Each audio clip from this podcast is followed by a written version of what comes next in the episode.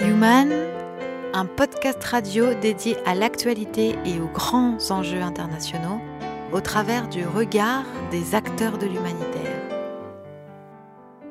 Une émission présentée par Pierre-Alain Gourion. Philippe Chabas, bonjour. Bonjour.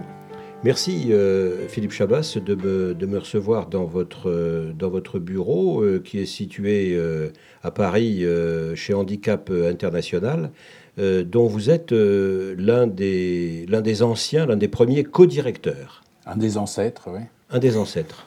Ah oui, vous allez peut-être faire comme Xavier Emmanueli, quand j'ai commencé comme ça en lui disant bonjour, il m'a dit ben, vous parlez un totem. Ben, euh, un, jour, un jour que j'ai où j'ai rencontré Xavier, je lui ai parlé des dinosaures de l'action humanitaire. Oui. Donc il l'avait mal pris, mais je lui ai dit que je me mettais dedans aussi.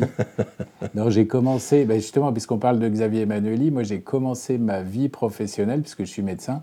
J'ai commencé avec Médecins sans frontières en 1980. Je suis parti en Afghanistan en 1980. Vous êtes médecin de formation, c'est-à-dire que vous êtes au, au, départ, vous êtes quoi, un généraliste, un, euh, vous avez une spécialité? C'est plus compliqué que ça. J'ai fait un peu médecine par hasard parce que je ne savais pas quoi faire, mais mes copains de terminale faisaient médecine. Et, j'étais, euh, je m'étais dit que, comme je ne savais pas très bien quoi faire, que les, les, seules, les seules études où on n'était pas euh, bloqué dans une voie précise dès le départ, c'était la médecine ou le droit. Euh, qui ouvrait des tas de possibilités. J'ai réfléchi à ça quand j'avais 19 ans, je ne me suis pas, finalement pas, très, pas beaucoup trompé. Et comme mon père était avocat, je voulais pas faire de droit, donc c'est un peu comme ça que je me suis retrouvé en médecine. Et euh, ça suffit pas comme motivation, donc au bout de trois ans, j'en ai eu un peu. Euh, C'était dur, je savais pas où j'allais. Et donc j'ai pris mon sac à dos et je suis parti euh, dix mois euh, en Afrique, routard, comme ça s'appelle. Et, et j'ai beaucoup aimé ce, ce voyage. J'ai rencontré des tas de gens. Vous passez avant ou après médecine? Non, non, c'était pendant. Pendant médecine Vous avez arrêté vos je études me, suis, je me suis arrêté en troisième année pendant un an. D'accord. Et puis surtout, ce voyage m'a permis de me dire, un, que j'avais envie de repartir en voyage, mais que juste faire le touriste comme ça, c'était pas passionnant. Et donc, comme j'avais déjà investi trois années sur les bancs de la fac de médecine, je me suis dit, bah, je vais finir, et comme ça, ça me permettra de repartir. Et euh, tout ça pour dire donc, que j'avais cette idée en, en, en tête quand j'ai recommencé mes études en quatrième année. Et donc j'ai fait un certificat de maladie tropicale, parasitologie, avec cette idée de, repartir à l'étranger. Et le hasard a voulu que dans le service de médecine où je faisais mes études, le service de parasitologie, un des assistants s'appelait Gérard Kouchner. Et euh, ce Gérard Kouchner, un jour, euh, nous a dit, je vais vous organiser un, je vais nous, je vais vous organiser un, un, topo avec mon frère, Bernard Kouchner, oui. euh, sur Médecins sans frontières. Et donc c'est comme ça que je me suis retrouvé un jour dans un petit amphi, on était une quinzaine d'étudiants, et Bernard Kouchner est venu nous faire un show. Vous voyez le personnage médiatique ou l'acteur qu'il est aujourd'hui. Quand il avait 30 ans, c'était encore, euh, encore plus extraordinaire. Donc moi, il avait ai... quelques années de plus que vous euh... Il avait une dizaine d'années de plus que moi. Ouais. Oui. Lui, il devait avoir 35 ans, moi j'en avais 26. D'accord. Et quand on se fait assommer par un mec comme ça, quand on a 25 ans, c'était vraiment, mais euh, ce mec dit exactement tout ce que j'ai envie de faire. Euh, pourquoi je n'y ai pas pensé avant? Voilà me, ma voix. Et, euh, et, le lendemain, donc, euh, quand il est parti après son intervention, il m'a laissé un petit papier avec les coordonnées de Médecins sans frontières. Et le lendemain, je me suis retrouvé dans une cave dans le 12e arrondissement en train de trier des médicaments. J'ai fait, euh, fait un an de, de, remplacement de médecine générale en France. Et puis tout de suite après, je suis, euh, je suis parti avec, euh, avec Médecins sans frontières en Afghanistan d'abord. Donc ça, c'est 80. Après, je suis allé au Zimbabwe. J'ai fait de la médecine de brousse pendant quasiment un an. Là, ça a été une vraie formation médicale. On était deux médecins pour un hôpital de 400 lits qui couvrait une population de 100 000 personnes. Euh, ensuite, j'ai fait quelques petites missions, en particulier en Pologne. Tout ça, c'est 81, 82, au moment de l'état d'urgence. Et après, euh, on m'a confié la responsabilité de la direction d'une mission Médecins sans frontières en Thaïlande. donc sur les camps de réfugiés, l'aide aux réfugiés cambodgiens qui avaient fui le, régime Khmer Rouge euh, à la fin des années 70 et qui se sont retrouvés bloqués sur cette frontière euh, thaïlandaise. Et donc j'avais j'avais 27 ou 28 ans. je me suis retrouvé avec une grosse mission. À l'époque, c'était la plus grosse mission de Médecins sans frontières. Plusieurs centaines de millions de dollars, 50 expatriés, des équipes dans tous les pays. Et donc j'ai appris le, le métier de, gestionnaire, de coordinateur, de porte-parole, euh, d'organisateur un peu sur le tas. Alors, pour aller très vite, et pour interrompre euh, euh, comme ça le récit de, de, de, ces souvenirs, qui remontent donc à, bah, on est en 1900, on est en 2019, 40 ans, de, 4-40 ans, est-ce que ce serait possible aujourd'hui?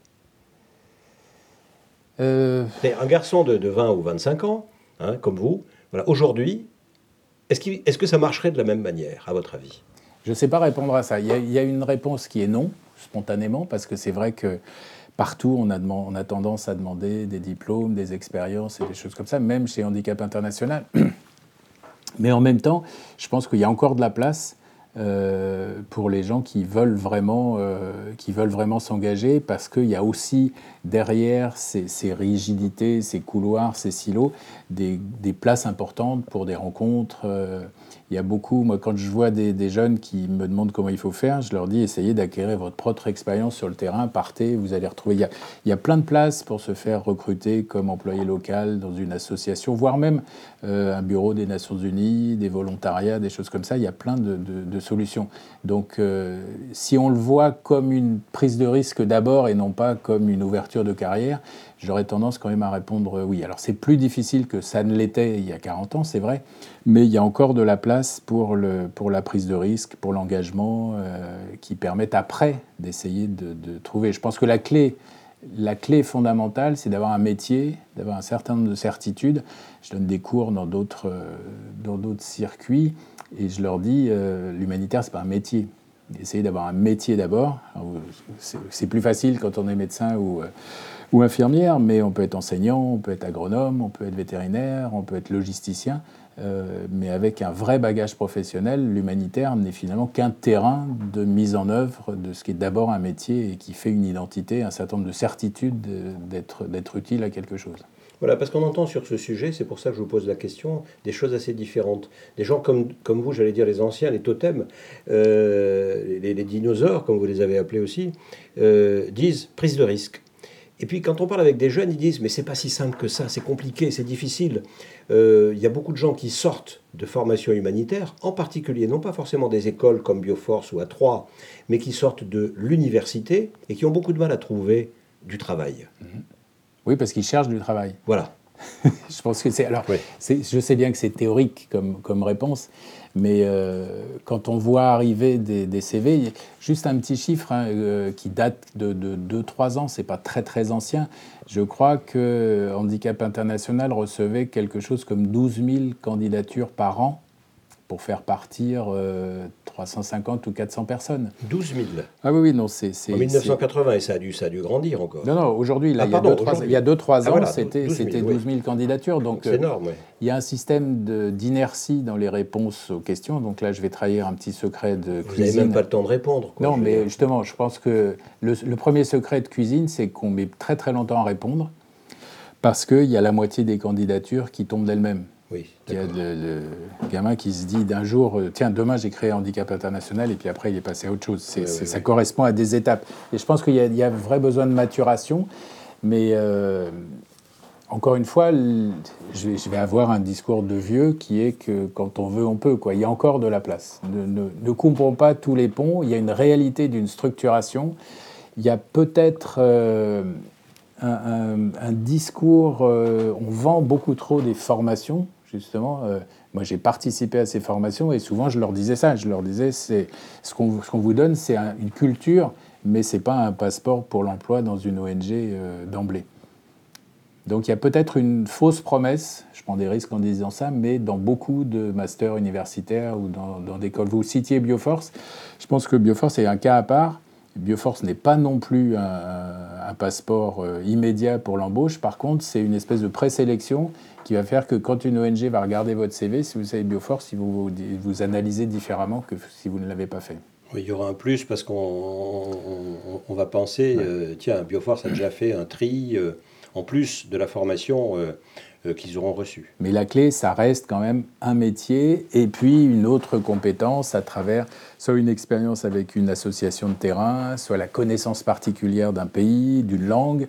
Euh, il y, y, a des éléments importants. Faut essayer. C'est comme quand on recherche n'importe quel boulot, essayer de savoir quelles sont les quelles sont les aspérités de votre profil qui va intéresser l'employeur.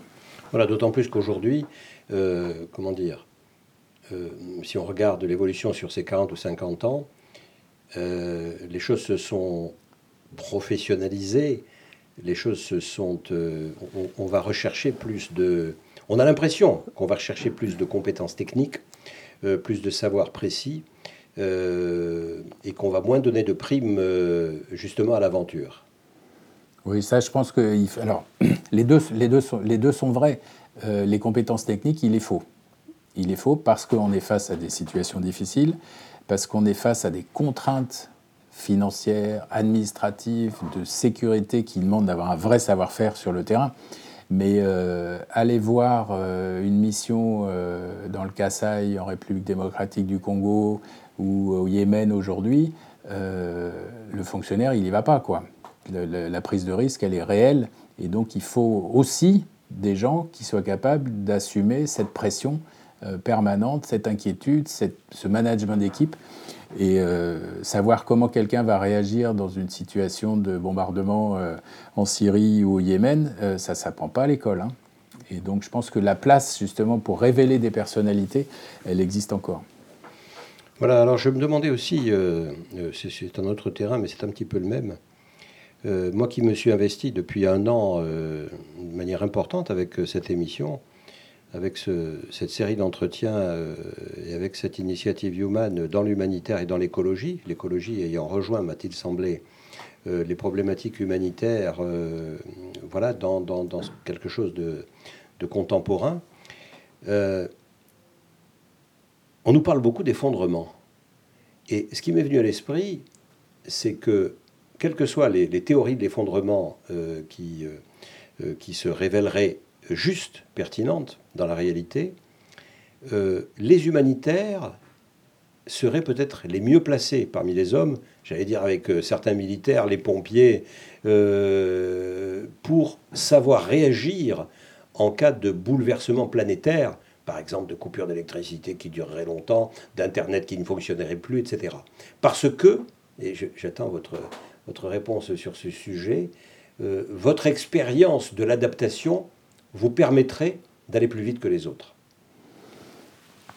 Très honnêtement, c'est quelque chose auquel j'ai jamais réfléchi parce que j'ai du mal à me projeter dans un scénario de, je suis pas catastrophiste, euh, je crois beaucoup à l'engagement et je suis plutôt optimiste, donc j'ai du mal à, imaginer ces choses-là.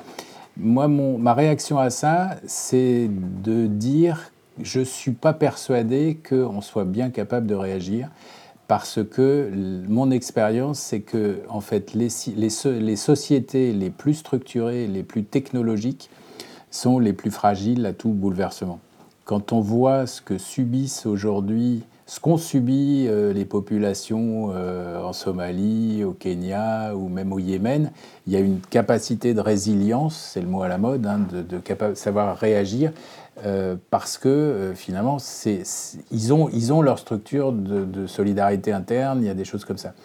Plus la société est structurée, et on l'a vu en Europe de l'Est euh, au début des années 90, après les différentes révolutions en Roumanie ou choses comme ça, on l'a vu en Syrie il n'y a pas très longtemps, plus la société est structurée, plus elle s'effondre rapidement. Et, et, en fait, on était les premiers, les humanitaires, à pas très bien savoir comment on fait pour aider euh, des gens qui étaient avocats, euh, architectes et qui se retrouvent du jour, quasiment du jour au lendemain dans un cas de réfugié en, Jordanie parce qu'ils n'ont pas la même demande, ils n'ont pas la même exigence que des, euh, paysans qui ont été exterminés par les Khmer rouges et qui étaient des gens de la campagne, qui ont leur propre système de résilience et de donc par rapport à votre question, moi je serais plus inquiet. Je pense que la, structuration d'une société est un, gage de déstabilisation très rapide si jamais il y a un grain de sable qui se met dans la machine. Et, ça, et son niveau de technologie Tout à fait. Son niveau d'utilisation de la technologie. On coupe l'électricité, on coupe Internet, je sais plus vivre. Quoi. Donc c'est pour ça que si, on ramène au, au, déclinologue, euh, je trouve que les gens qui essayent d'inventer des, façons de survivre, c'est pas complètement euh, inutile, mais moi je préfère euh, les gens qui s'engagent pour baisser les émissions de CO2 à titre personnel. Je pense que l'engagement aujourd'hui, il est là, et si si 40 ans après, j'avais aujourd'hui la chance de pouvoir refaire des choses, je crois que c'est dans le combat positif pour la préservation de la planète que je m'engagerai. Les deux ne sont pas incompatibles au demeurant, c'est-à-dire ce que vous appelez les déclinologues, qui déclineraient d'ailleurs cette, cette, appellation. Euh, vous répondrez, mais on peut à la fois réfléchir à comment on va faire dans les différents scénarios possibles d'effondrement. Un effondrement, ce n'est pas forcément un cataclysme total qui, qui, anéantit tout. Et en même temps, euh, faire des choses concrètes, euh, comme vous, vous, vous, le disiez, vous le disiez à l'instant. Mais revenons à, votre histoire, revenons à votre parcours. Euh, en commençant cette émission, je vous ai proposé de m'indiquer quelques, quelques musiques et vous m'avez dit, ben tiens, je vais vous donner des musiques qui sont en rapport avec mon parcours. Et vous m'avez cité Vivaldi, non pas parce que vous êtes un passionné de musique classique, mais, mais pourquoi? Parce qu'en 79, euh, je suis parti de Paris pour aller à Katmandou au Népal en voiture. On est parti avec un copain, on avait chacun notre voiture, on allait les vendre là-bas. Donc euh, trois semaines de voiture pour faire 14 000 km. Et juste avant de partir, j'ai pris trois cassettes dans ma voiture, deux euh, cassettes de variété et les quatre saisons de Vivaldi. Et quand on est 10 euh, heures par jour tout seul dans sa voiture, je me suis rendu compte tout d'un coup que la musique classique tenait plus facilement compagnie que n'importe quel chanteur de variété. Et donc vous avez écouté euh, pendant des heures et des dizaines d'heures le Vivaldi euh, et chaque fois, Et chaque fois que je le réécoute, ça m'évoque les images. On a traversé, je me souviens, la traversée de l'Est de la Turquie, de l'Iran et du Pakistan euh, avec Vivaldi. Alors c'est vrai que je le connaissais par cœur, il y a 30 ans j'ai un peu oublié, mais ça, ça ramène des images de, de paysages absolument extraordinaires. Alors voilà, le, road movie de, Philippe Chabas euh, qui s'en va euh, à Katmandou en 1979, euh, c'est Monsieur Vivaldi, écoutez.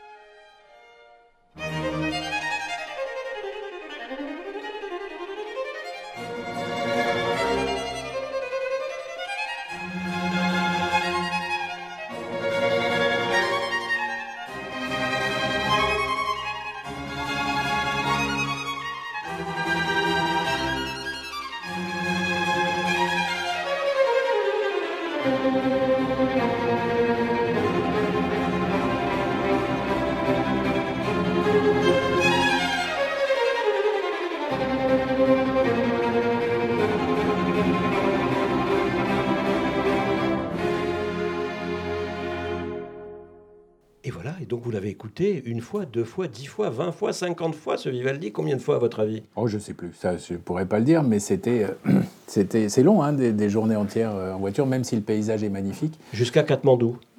Eh oui. Et qu'est-ce que vous alliez faire à Katmandou? J'allais vendre une voiture, ce qui est cette voiture-là que j'avais achetée. Donc, et le, entre le prix d'achat en France et le prix euh, qui je l'ai vendu, en fait, c'était des, des, grandes familles népalaises qui nous les achetaient pour aller les revendre en Inde.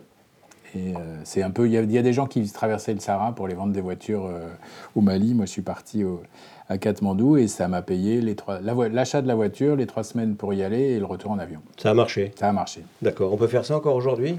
Je ne sais pas. Il faut demander aux gens qui ont 25 ans. Peut-être qu'ils auront des, qu'ils auront des idées. Donc voilà, donc la 79 euh, Katmandou. Et puis ensuite, vous commenciez à nous raconter un peu euh, le Zimbabwe, la Pologne, l'état d'urgence, etc. On est dans les années 80-81. Euh, et vous devenez à un certain moment donc co-directeur d'Handicap International à la suite de cette rencontre, de ces différentes rencontres dont vous nous avez parlé il y a un instant, y compris celle, celle avec Kouchner. Euh, donc comment ça se passe? Comment est-ce que vous êtes recruté par handicap? Comment est-ce que vous rentrez dans ce, dans ce, dans ce contexte-là? Bah donc la, première partie, j'ai parlé de Médecins sans frontières qui, était, qui, avait démarré avec une rencontre avec, avec, Bernard Kouchner et donc qui m'a amené à être responsable du programme euh, Médecins sans frontières en Thaïlande pour les réfugiés cambodgiens en même temps que, que quelqu'un d'autre euh, qui avait suivi, comme moi, le, le parcours MSF au départ, qui s'appelait Jean-Baptiste Richardier, et qui, avait monté une, euh, qui a monté une petite structure au départ pour euh, aider les, les, handicapés cambodgiens euh, qui étaient réfugiés, pour lesquels on ne faisait rien, mais Jean-Baptiste vous l'expliquerait beaucoup mieux que moi, pourquoi il a créé Handicap International à partir de là. Donc on était on est devenus amis et puis on avait un peu, moi j'avais mon équipe Médecins sans frontières, lui avait construit son équipe Handicap International et le deuxième hasard a voulu qu'on rentre ensemble à peu près en même temps, 83, lui parce que euh, les programmes Handicap International fonctionnaient bien. Euh, en Thaïlande et donc il avait envie de voir si on pouvait développer l'activité en faveur des personnes handicapées. Moi, parce que ça faisait quatre ans que je parcourais le monde avec Médecins sans frontières et j'avais réalisé à ce moment-là, c'est là où ça c'est peut-être un autre conseil qu'on peut donner aux jeunes, j'avais réalisé que autant l'expatriation prolongée comme ça est quelque chose de fascinant, euh, j'avais 30 ans, je rencontrais des ambassadeurs, des bailleurs de fonds, des journalistes, mais finalement, rentrer en France, j'étais juste euh, médecin généraliste sans expérience.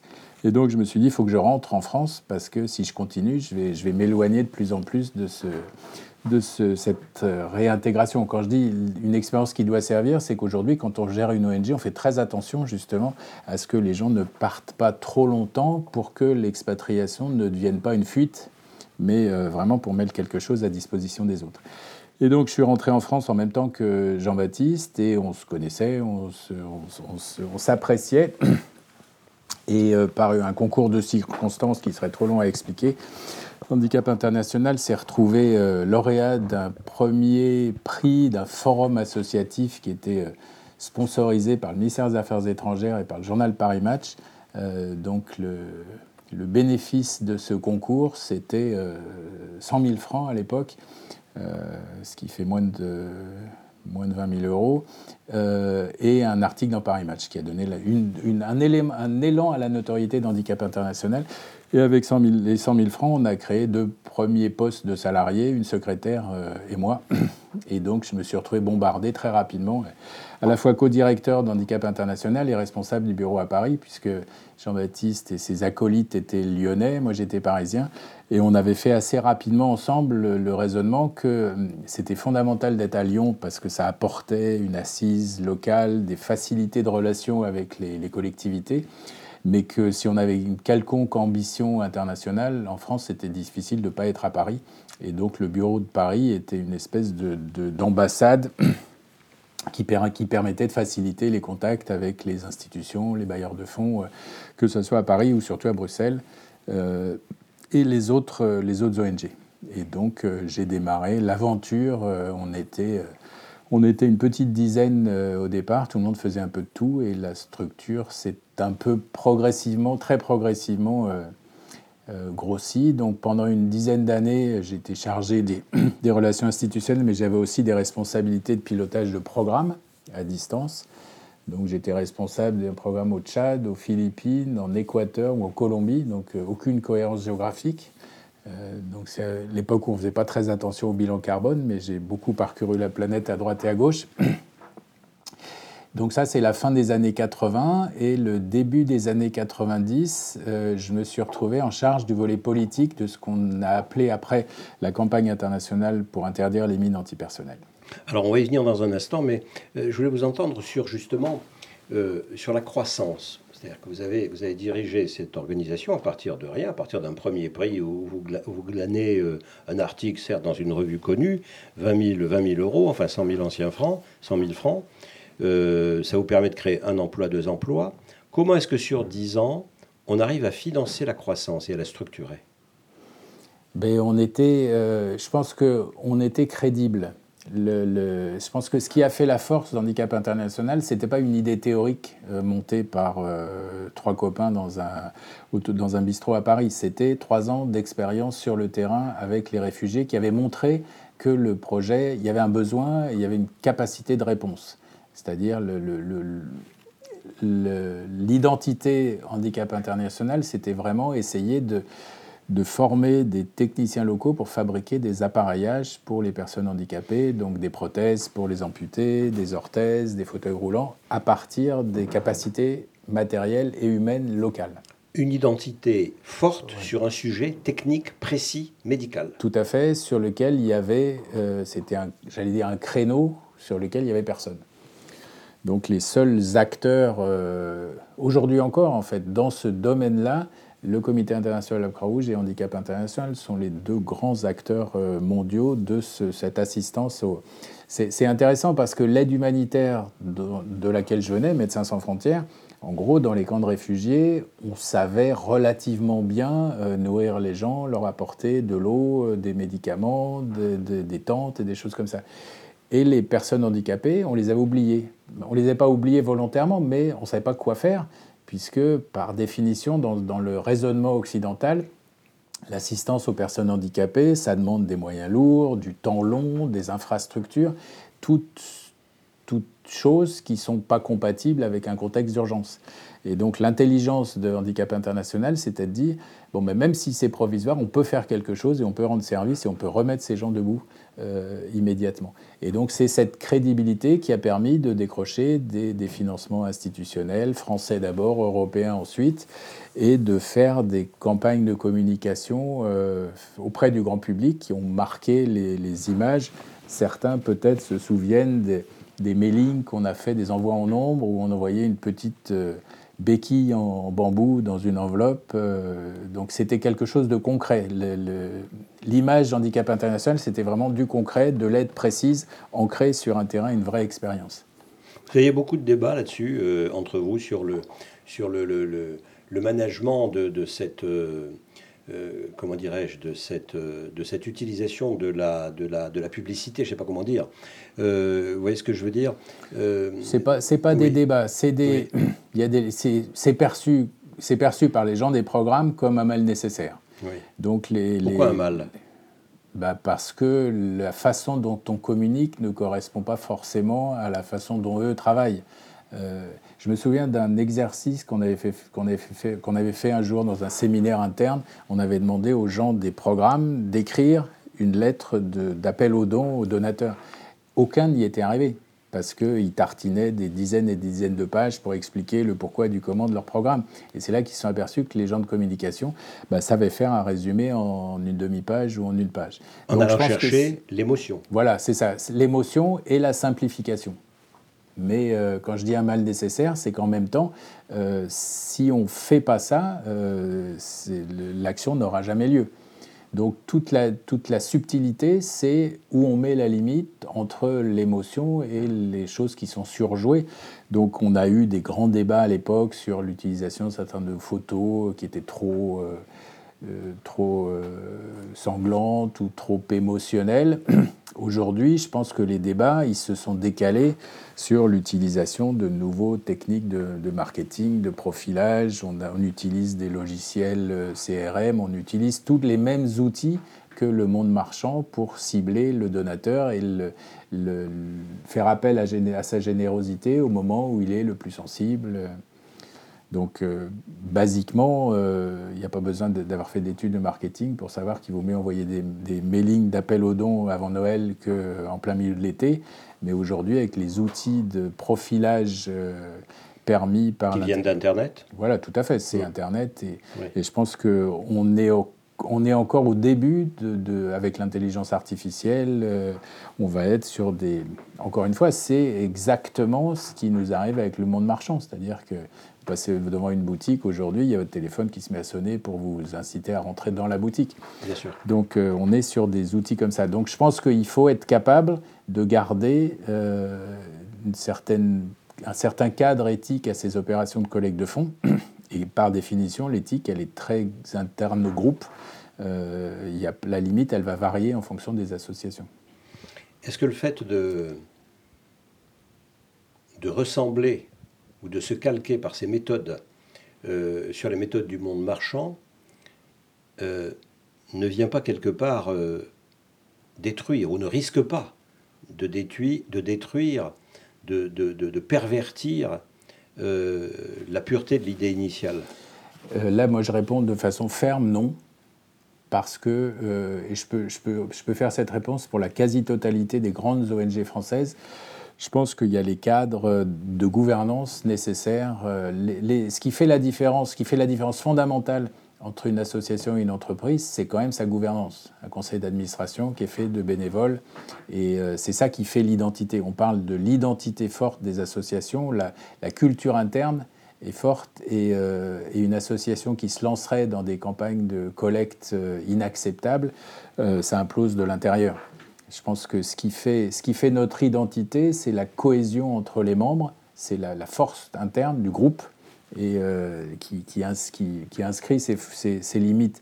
Moi, j'ai plutôt peur par moment de, l'effet inverse, c'est-à-dire que il y a un tel refus des compromissions que de temps en temps, on a des clashs sur un partenariat avec telle ou telle entreprise parce qu'on ne va surtout pas euh, s'afficher avec cette entreprise. Euh, euh, donc je pense qu'il y a Vous pouvez donner un exemple concret? Un exemple concret avec Total, par exemple, qui nous a proposé de financer un colloque. Et donc moi qui ai fait, de, moi qui ai fait du conseil aux entreprises sur les questions de respect des droits de l'homme, je pense être assez bien placé pour dire qu'une entreprise, elle est variée et il y a des choses qui ne sont pas acceptables dans les, activités qui soient faites. Mais euh, à partir du moment où il s'agit de financer un, colloque qui va parler de l'insertion des professionnels des personnes handicapées, moi, ça ne me gênait pas d'aller chercher de l'argent chez, euh, chez Total. Donc mais ça, c'est des, des, des, débats. Je pense que le risque que vous mentionnez, euh, c'est une association dans laquelle il n'y aurait plus de débat et euh, une direction générale qui dit on collecte de l'argent à tout prix. Et ça, ça n'existe pas aujourd'hui dans les associations que je connais.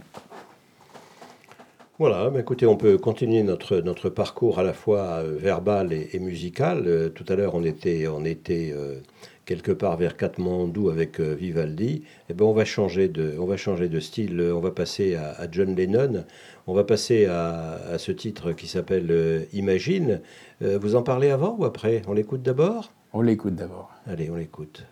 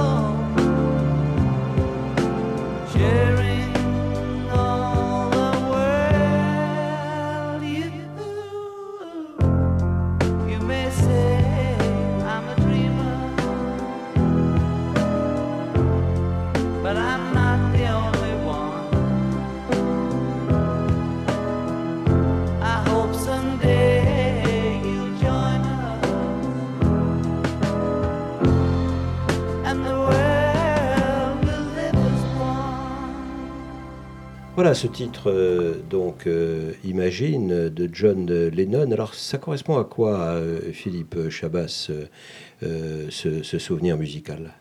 Alors, ça correspond à Kawidong, qui est le nom du plus grand camp de réfugiés cambodgiens dont j'ai parlé tout à l'heure sur la frontière thaïlandaise au début des années 80. Euh, il y a un réalisateur américain qui a fait un film à ce moment-là qui s'appelle Killing Fields, que j'ai revu à la télé il y a quelques mois, euh, qui raconte l'histoire d'un journaliste américain qui fuit Phnom Penh au moment de l'arrivée des Khmers rouges.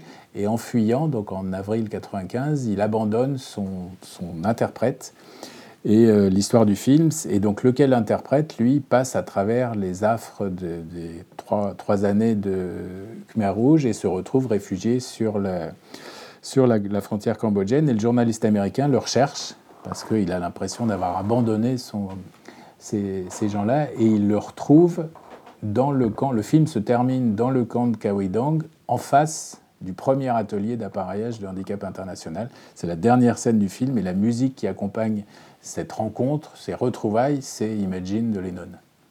Voilà, et donc pour vous, ben, évidemment, c'est un. À l'époque, ça vous avait. Ben, ils avaient tourné avec votre, avec votre autorisation, évidemment. Tout à, fait, oui. Ouais. Vous avez été les chercher, non? Ah non, non, c'était. Euh, je ne sais pas comment ça s'est fait. Non, non, nous, on, était, euh, on a été euh, utilisés et, très bien utilisés sans notre, sans notre lucidité.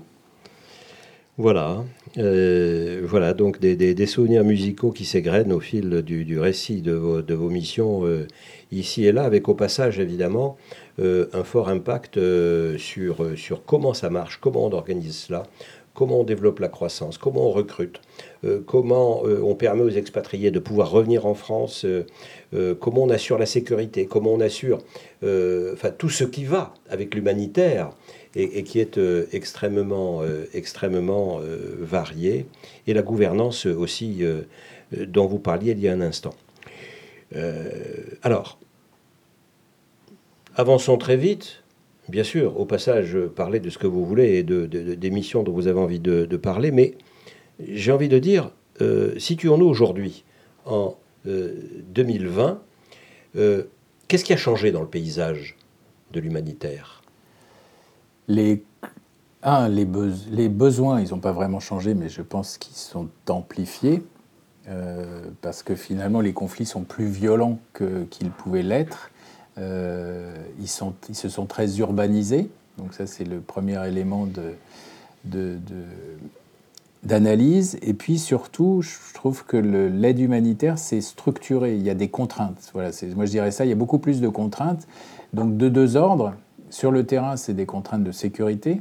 On a parlé de la Syrie, on a parlé du Yémen, on peut parler de la République centrafricaine, tout un tas de, pays comme ça où euh, c'est beaucoup plus euh, dangereux que ça ne l'était hier. Moi, quand je suis parti en Afghanistan euh, en 81, c'était un peu de la folie, mais c'était une guerre simple.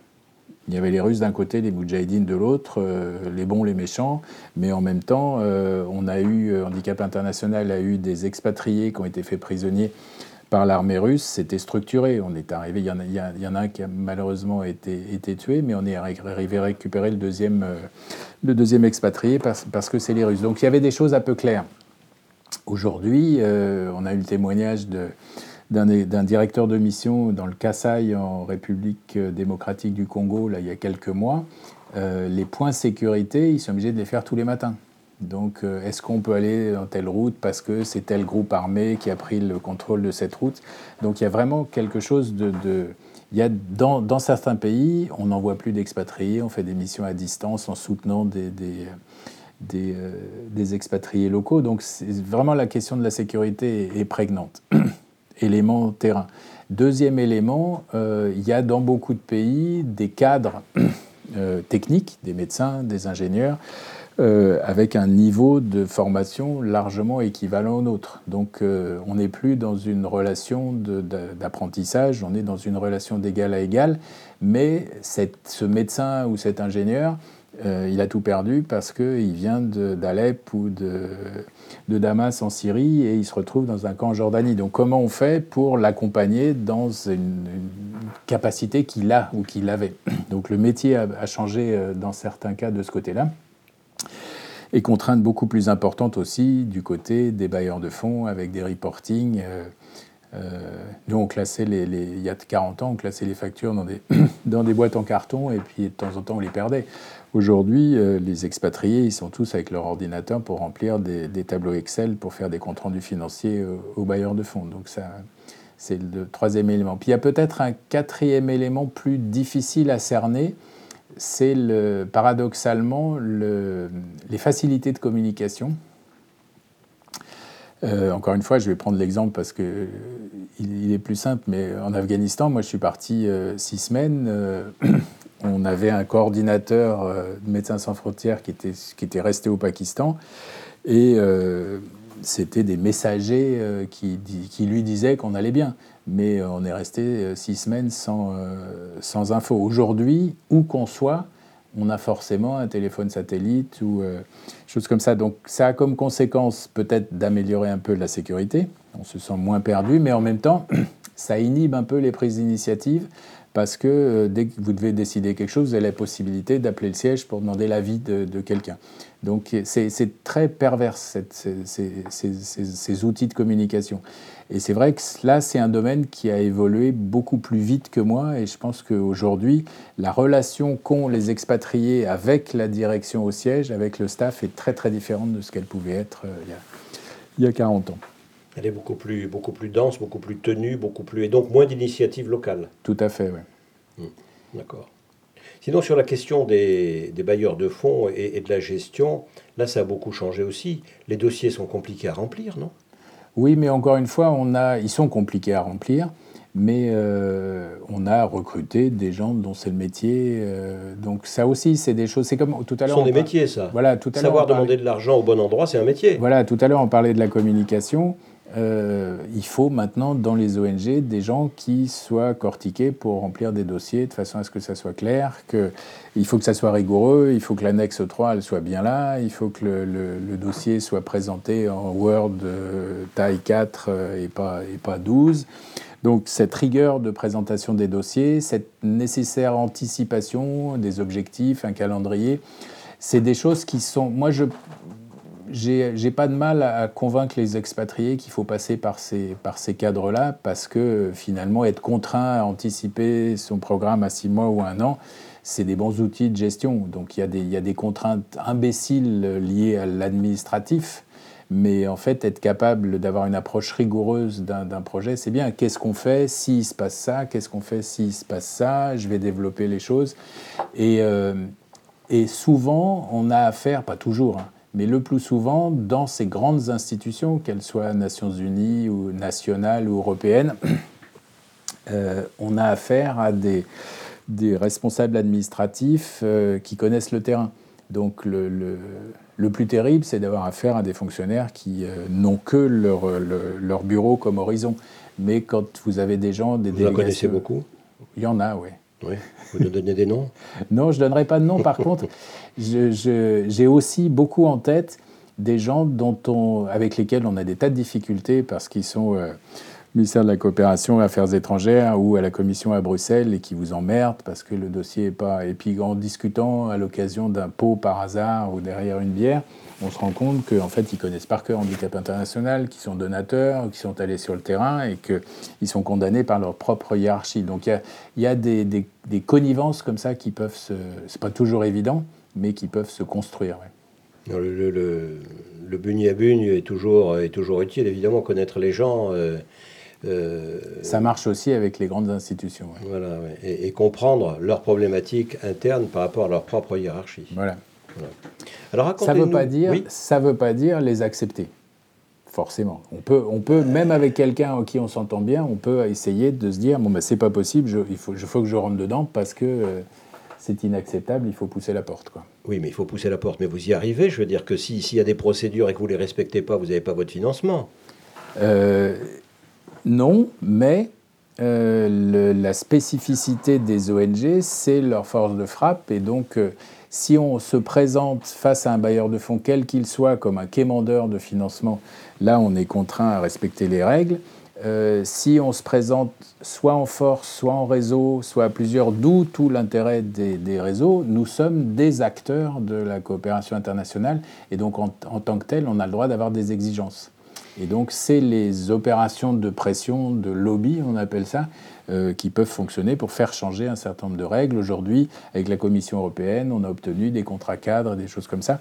Donc il faut être capable, il y a une dynamique euh, lourde de la part des institutions pour, faire, pour avoir de plus en plus de contrôle, il faut garder une vraie capacité de contre-pouvoir du côté des, ONG qui, qui, doivent avoir comme identité première d'être les initiateurs et les responsables de leur projet. Une association d'aide humanitaire n'est pas un prestataire de service pour un bailleur de fonds. Elle propose un projet, il faut qu'on arrive à l'organiser pour qu'il réponde à la demande du, du bailleur de fonds mais ça reste le projet de l'association. Ce n'est pas le bailleur de fonds qui vous dit tiens, tu pourrais faire ça? Voilà, non. C'est ça qu'il faut. Alors, non, bien sûr que, bien sûr que non. Il y, a des, il y a des tas de. Il faut être capable de régler. La, clé fondamentale, c'est euh, de ne pas être dépendant d'un seul bailleur de fonds. Euh, parce que là, ça vous met en position de. quel que soit le projet. Euh, donc, moi, ce qu'on a toujours fait à Handicap International, c'est on n'a jamais refusé, euh, si on a refusé parfois, mais on ne refuse pas de financement institutionnel par principe, mais on essaye de varier nos bailleurs de fonds par euh, programme par programme. Donc, sur un programme en Syrie ou, au Tchad ou ailleurs, où vous avez de l'argent de, des Nations Unies, de l'Europe, de la France, de la Suède, il y en a un qui vous dit non, c'est pas possible, moi je veux pas. Vous allez jouer avec les autres en disant ben, on continue ou pas. Donc euh, multi, le multifinancement est un gage d'indépendance et de capacité. Mais ça, il faut avoir une force de frappe suffisante. Alors, Handicap International fait partie des acteurs qui peuvent euh, tout timidement exister seuls. Mais euh, quand on se présente en réseau, en coordination, on est beaucoup plus crédible. D'accord. Euh, voilà, alors écoutez, euh, le, temps, le, temps, le temps avance euh, et je me disais que c'était peut-être le moment de, de, de, de, faire appel aussi à un de vos souvenirs et d'y faire appel avec de la musique. Le titre c'est Born in the USA de Bruce Springsteen. on va l'écouter, vous allez nous dire ensuite en, en conclusion quel souvenir ça fait remonter à votre esprit. Écoutez.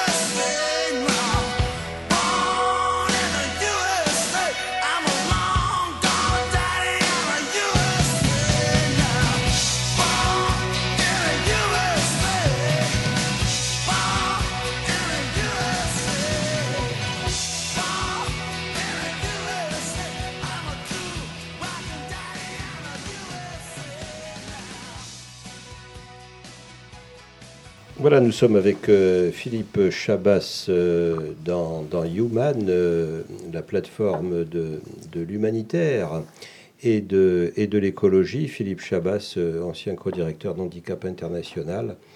Et on, écoutait, on écoutait Born in the USA de ce, titre, ce titre américain, qui est pour lui un souvenir. Quel souvenir Philippe Chabas? Alors, ce n'est pas exactement le titre, c'est le chanteur Bruce Springsteen, qui est une grande personnalité aux États-Unis et qui a soutenu la campagne internationale pour l'interdiction des mines, qu'on a montée en 92, qui est quand même la période de ma vie la plus, dont le souvenir est le plus fort, 92 jusqu'à 97. Donc quelques ONG euh, au départ.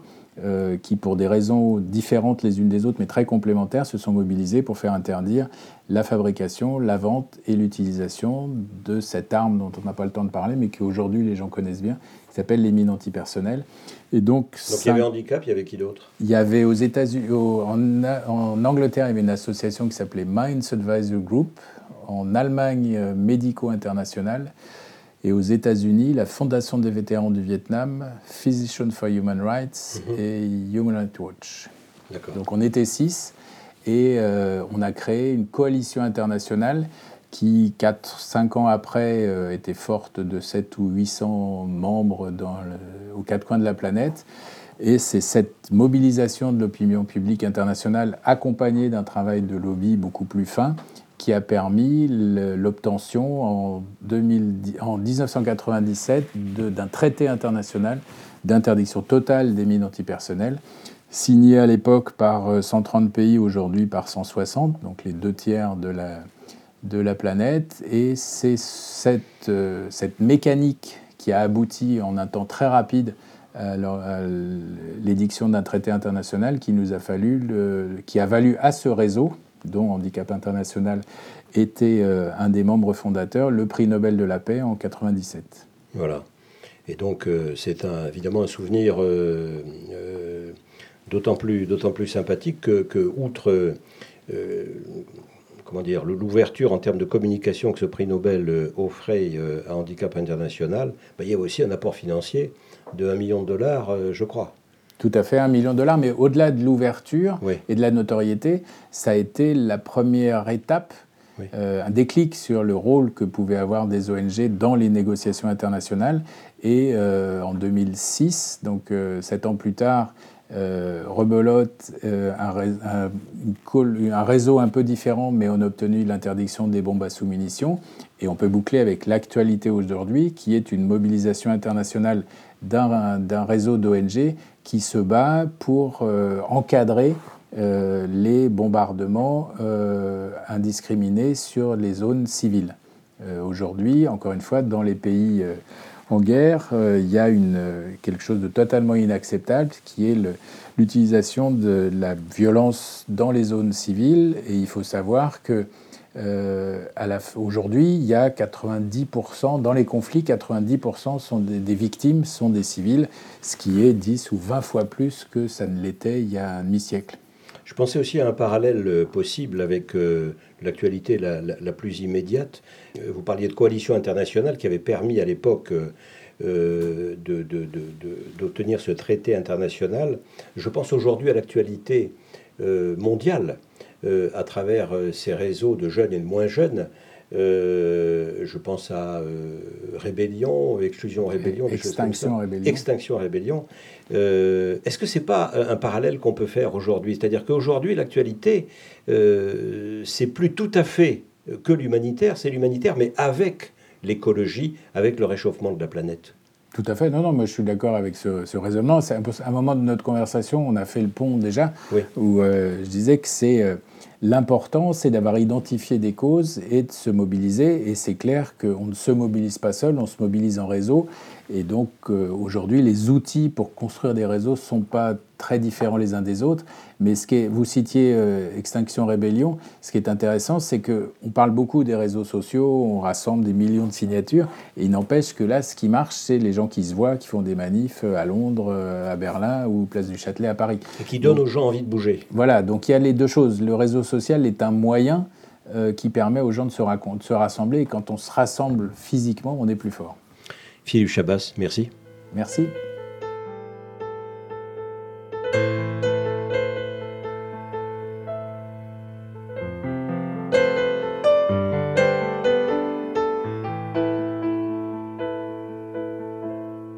Human, un podcast radio dédié à l'actualité et aux grands enjeux internationaux au travers du regard des acteurs de l'humanité. Une émission présentée par Pierre-Alain Gourion.